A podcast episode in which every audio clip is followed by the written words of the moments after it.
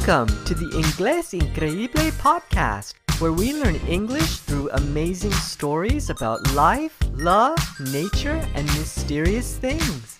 And now, your host with the most, Javier Chavez. Bienvenido, mis estimados oyentes. Welcome to the podcast, my esteemed listeners. Have you ever looked into a cat's eyes and wondered, what would they say if they could talk?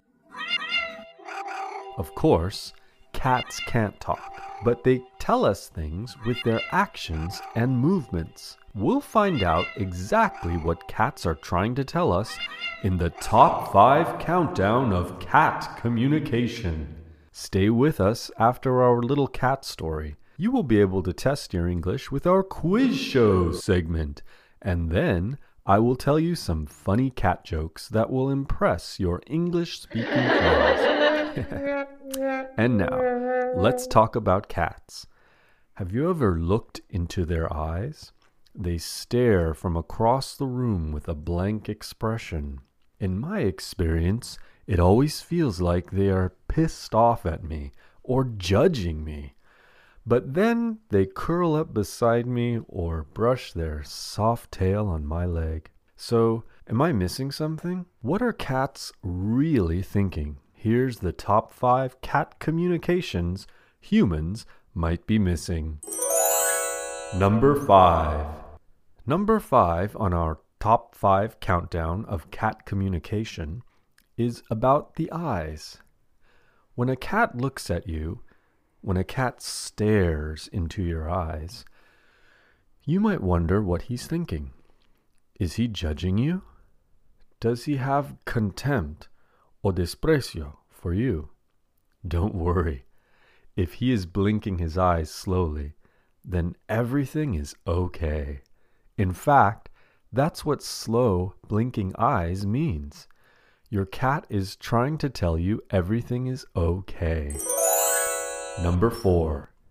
Did you hear about number four in our top five cat communication countdown? You will hear all about it because number four is about ear movements.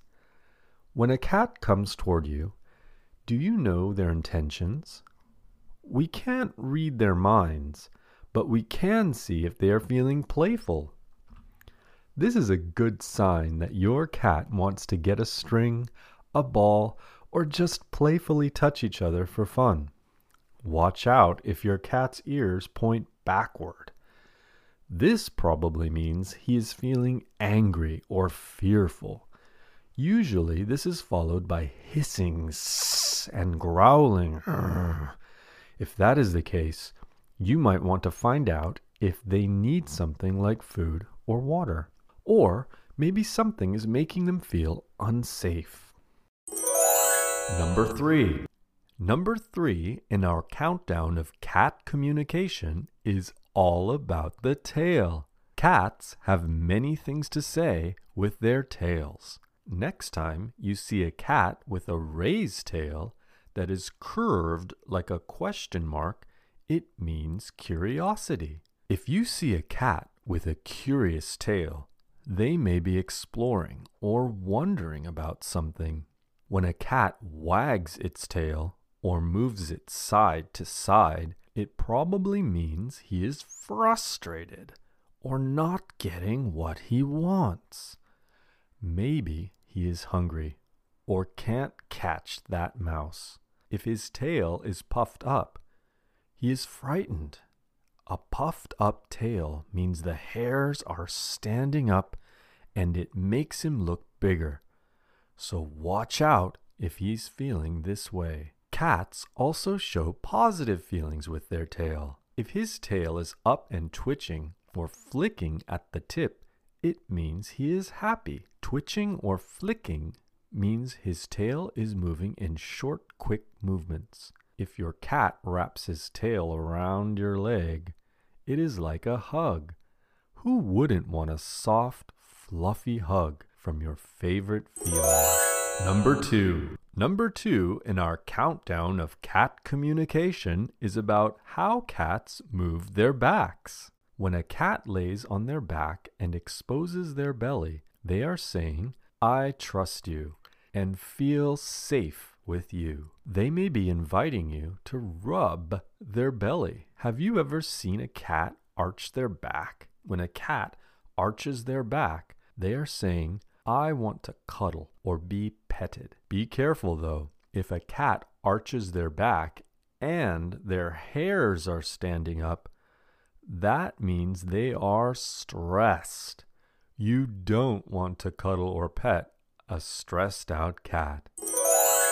Number one. The number one cat communication is about physical contact. When a cat rubs its body or face on you, it probably means they like you a lot. They want to claim you as their own. Cats have glands in their face that secrete hormones. Cats use these hormones to mark their territory. You might not notice, but your cat may be putting their scent all over you. Cats' body language may seem strange to us, but it's how they communicate. If we listen to how they talk to us, we can better understand our favorite feline friends.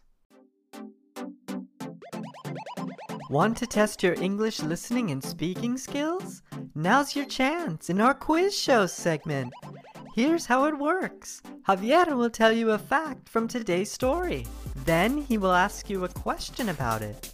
If you can, try not to think too much. Just respond quickly.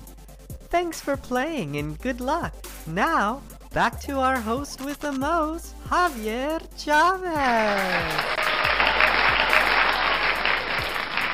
All right, here we go with the quiz show. Fact 1 When cats blink their eyes, they are saying everything is okay. Question 1 What do cats mean when they blink their eyes? Excellent.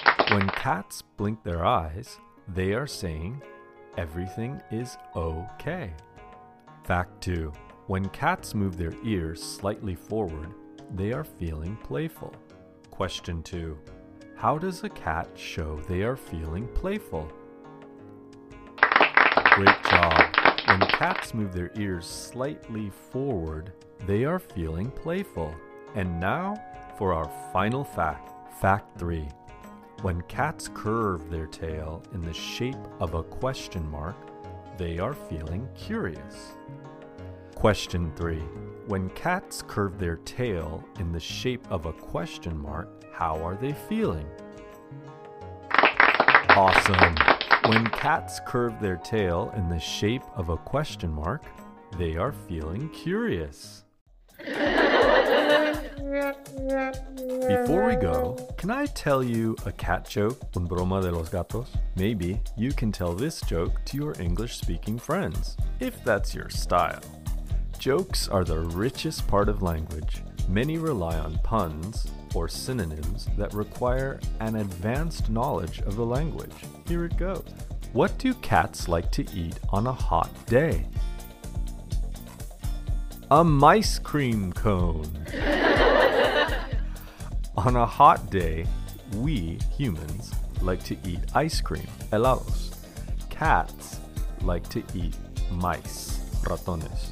So, instead of ice cream, cats like mice cream. All right, that one was pretty bad. But how about this one? How do two cats end a fight? They hiss and make up. In English, we have a phrase called kiss and make up. It means that after a conflict, we have settled our differences and are friends again. This phrase can be used for a romantic relationship or other relationships if you're joking around about it. In English, we say cats hiss. Es un silbido de gato. So, after cats fight, they don't kiss and make up, they hiss and make up. Anyways, that's joking around for today. Excellent. We have reached the end of this episode. I hope you have enjoyed listening and speaking English with the Inglés Increíble podcast. Please support our podcast. Follow our podcast on Spotify. Go to iTunes and subscribe to Inglés Increíble. Give us a great review and five stars. Go to inglesincreíble.com to find other high quality resources for becoming fluent in English. See you soon and have an amazing day. Thank you. You are awesome.